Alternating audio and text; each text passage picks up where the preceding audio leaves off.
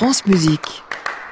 C'est l'heure de retrouver Aurélie Moreau pour la musique vous fait du bien. Bonjour Aurélie. Bonjour Gabriel, bonjour à tous. Et voilà, les vacances scolaires touchent à leur fin pour ceux qui n'ont pas déjà repris le chemin de l'école. Oui, effectivement, tout à l'heure j'ai un peu fourché puisque j'ai déjà reçu des messages. Oui, je sais que les vacances sont déjà terminées pour certains depuis quelques jours, quelques semaines, mais en tout cas lundi, tout le monde sera à l'école. Voilà, exactement. On leur souhaite une bonne rentrée. On espère que tout se passe bien. Et encore quelques petites heures de répit pour ceux qui sont encore en vacances. Il faudra, et dans quelques heures, il faudra retourner étudier le français, la géographie ou encore les mathématiques. Les mathématiques, tenez, parlons-en, un véritable cauchemar pour de nombreux élèves et j'imagine cauchemar également pour quelques parents. Et voilà que cette semaine, j'apprends que musique et mathématiques sont liées à tel point que l'on peut émettre une hypothèse, celle qu'il suffirait d'apprendre la musique aux enfants pour qu'ils s'améliorent en mathématiques. Eh bien, je ne sais pas si cette méthode fonctionne, mais si c'est le cas, ce serait beaucoup plus amusant que les maths. Ah oui, ça c'est sûr, je vous le confirme. Maintenant que tu en connais les noms, nous allons chanter les notes de la gamme de Do. Do, Ré, Mi, Fa, Sol, La, Si, Do. Chante avec moi maintenant.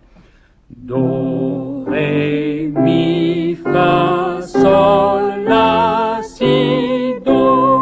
Une fois encore, mais cette fois en répétant chaque note trois fois. Do, Do,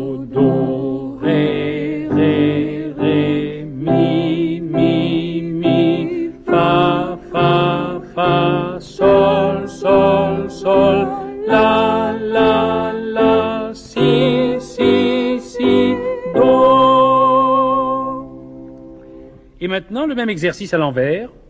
Do, si, la, sol, fa, mi, ré, do. Ensemble donc, musique et mathématiques. Vous êtes certaine de ce que vous avancez, Aurélie? Absolument certaine. Regardez déjà le grand mathématicien Pythagore. Pythagore, bien connu pour son théorème, mais sachez qu'il est également l'un des tout premiers théoriciens de la musique. La légende raconte qu'il a découvert le lien entre la musique et les nombres au détour d'une promenade.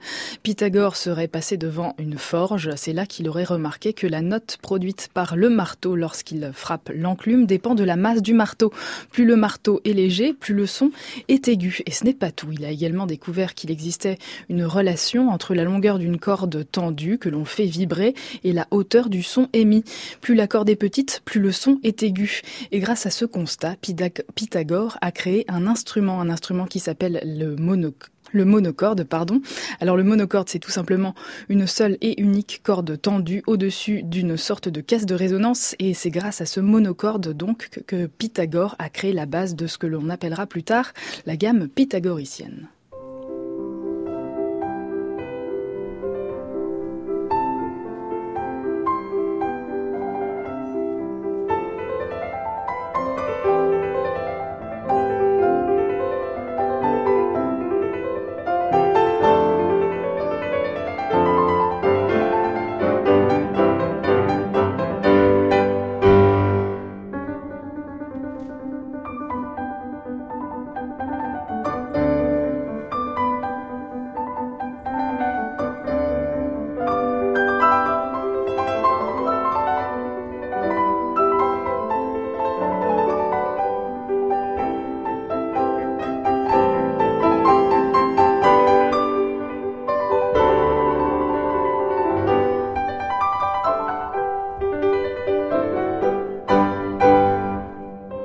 Bien, Aurélie, alors tout le monde n'est pas Pythagore. On veut savoir en quoi la musique pourrait aider monsieur et madame tout le monde à y voir plus clair en mathématiques. Alors avec ce petit exemple de Pythagore, je voulais vous démontrer que le solfège et la musique en général étaient truffés de rapports mathématiques. De nombreux travaux de recherche ont d'ailleurs étudié les relations entre ces deux disciplines et ce matin, nous allons nous intéresser à une étude américaine dont le but était d'élaborer une méthode musicale permettant de faciliter la compréhension des fractions à de jeunes enfants. Pour réaliser cette étude, des chercheurs américains ont commencé par recruter 67 enfants âgés de 8 à 10 ans. Pendant 6 semaines, la moitié de ce groupe d'enfants, oui je sais moi non plus, n'ai pas compris comment on pouvait diviser 67 enfants par deux. Ça nous fait 33,5 enfants. Et je serais bien curieuse de savoir comment on fait pour obtenir un demi-enfant. Bref, toujours est-il que les chercheurs ont divisé leurs 67 enfants en deux groupes. Le premier a reçu des cours de mathématiques classiques pendant 45 minutes tous les jours de la semaine. Et le second groupe a également suivi des cours de maths, mais seulement pendant 3 jours par semaine. Bouf, les feignants. Et pour ce second groupe, deux autres jours étaient consacrés aux cours de musique, des cours de musique qui leur permettaient d'apprendre la lecture, des notes et des rythmes.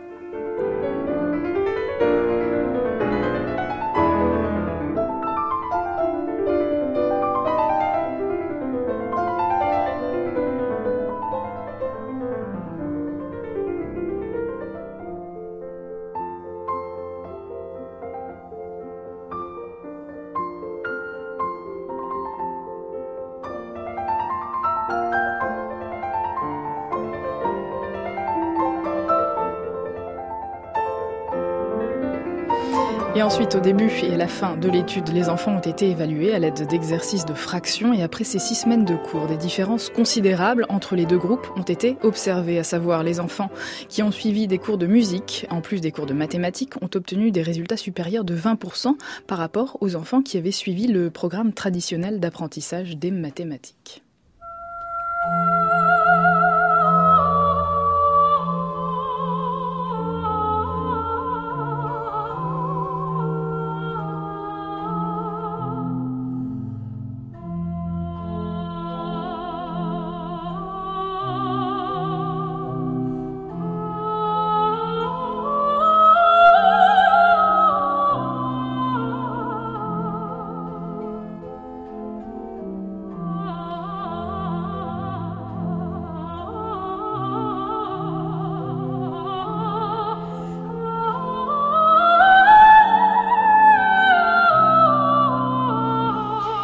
Alors, qu'est-ce qui s'est passé concrètement dans le cerveau des enfants qui ont suivi des cours de musique, Aurélie? En voilà une bonne question et la réponse est que l'apprentissage de la musique a permis aux enfants de faire des liens entre la valeur des notes de musique et leur équivalent en fractions chiffrées, ce qui leur a par la même occasion permis euh, d'améliorer leur performance en maths en six semaines seulement. Alors finalement, on demande aux enfants de s'astreindre à des journées à rallonge pendant des mois et des mois alors qu'il suffirait de leur donner des cours de musique. Bah voilà, c'est une véritable petite révolution. Merci, il faut que ça se sache. oui, je ne vous le fais pas dire et je ne vous apprends rien, Gabriel, si je vous dis que certains compositeurs se sont servis des mathématiques pour écrire leur musique. On le voit chez Arnold Schoenberg, l'inventeur du dodécaphonisme. Le dodécaphonisme, c'est quoi? Eh bien, c'est une série de 12 sons dont chacun des sons ne peut être réentendu qu'à condition que les 11 autres sons aient été entendus également. Et voici ce que ça donne avec le prélude de la suite pour piano opus 25 de Schoenberg, première œuvre entièrement dodécaphonique.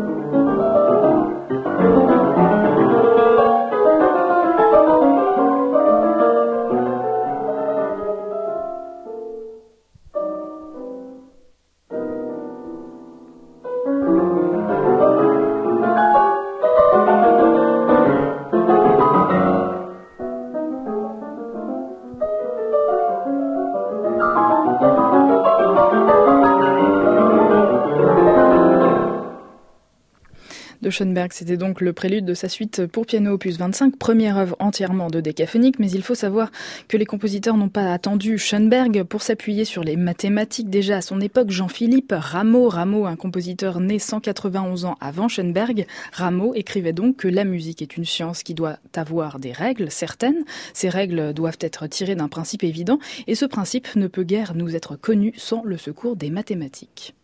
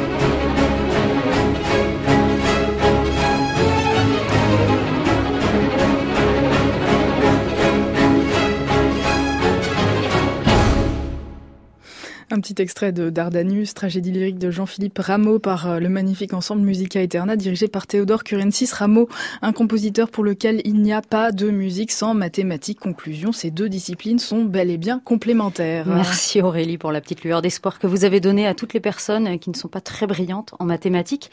On vous retrouve euh, demain à 14h pour le meilleur des concerts de Radio France et samedi prochain pour la musique vous fait du bien. Merci et bon week-end. Merci à vous, bon week-end. À réécouter sur francemusique.fr.